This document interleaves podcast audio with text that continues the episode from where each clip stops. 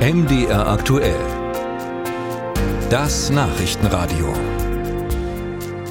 Wir beginnen mit dem Herbst und dessen kühlen und nassen Tagen. Das ist die klassische Infektionszeit. In den Arztpraxen wird deshalb jetzt die Grippeschutzimpfung angeboten.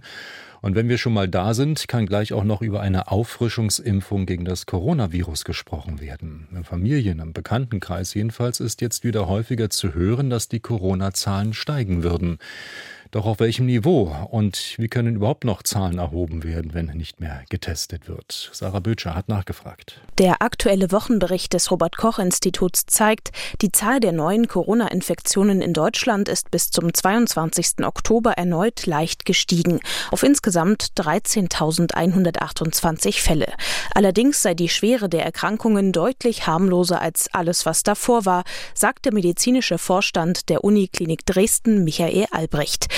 Die Patienten mit Corona kämen eher wegen anderer Erkrankungen. Wir haben Stand heute 17 Infizierte im Klinikum und drei auf der Intensivstation. Jetzt muss man aber immer unterscheiden, das sind Patienten, die kommen wegen was anderem hier in die Klinik und die haben eben einen positiven Abstrichbefund. Also die sind nicht wegen Corona auf der Intensivstation, sondern das sind in der Regel schwer Erkrankte, auch häufig mit Immunschädigungen, Immundefiziten. Auch die Uniklinik Magdeburg teilte auf Anfrage von MDR aktuell schriftlich mit, in den vergangenen vier Wochen verzeichne man eine anhaltende Zunahme von Corona-Fällen. Allerdings liegt die Hospitalisierungsrate immer noch deutlich unter den Zahlen von März, April dieses Jahres und steht in keinem Vergleich zu den hohen Werten der ersten Pandemiejahre. Aktuell stellt der Corona-bedingte Ausfall von Personal, das sich beispielsweise bei den eigenen Kindern infiziert hat, eine besondere Herausforderung dar. Eine Frage bleibt jedoch, wie die gemeldeten Zahlen überhaupt zustande kommen, wenn gar nicht mehr regelmäßig getestet wird. Dazu hat das Robert Koch Institut MDR aktuell ebenfalls schriftlich geantwortet. Das RKI erhebt eine Vielzahl von Daten auf allen wichtigen Ebenen. Bürger, Arztpraxen, Kliniken. Hinzu kommen spezifische Projekte, etwa die Abwassersurveillance und die Meldedaten gemäß Infektionsschutzgesetz.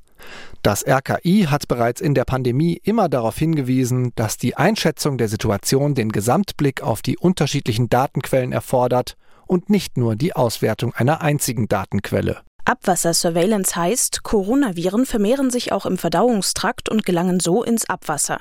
Wissenschaftler können also im Abwasser die Viruskonzentration erkennen und Vorhersagen treffen. Auch ein Projekt der Mainzer Unimedizin versucht aktuell repräsentative Zahlen zu bekommen. Dafür testen sich etwa 10.000 Menschen über 25 Jahre jede Woche selbst.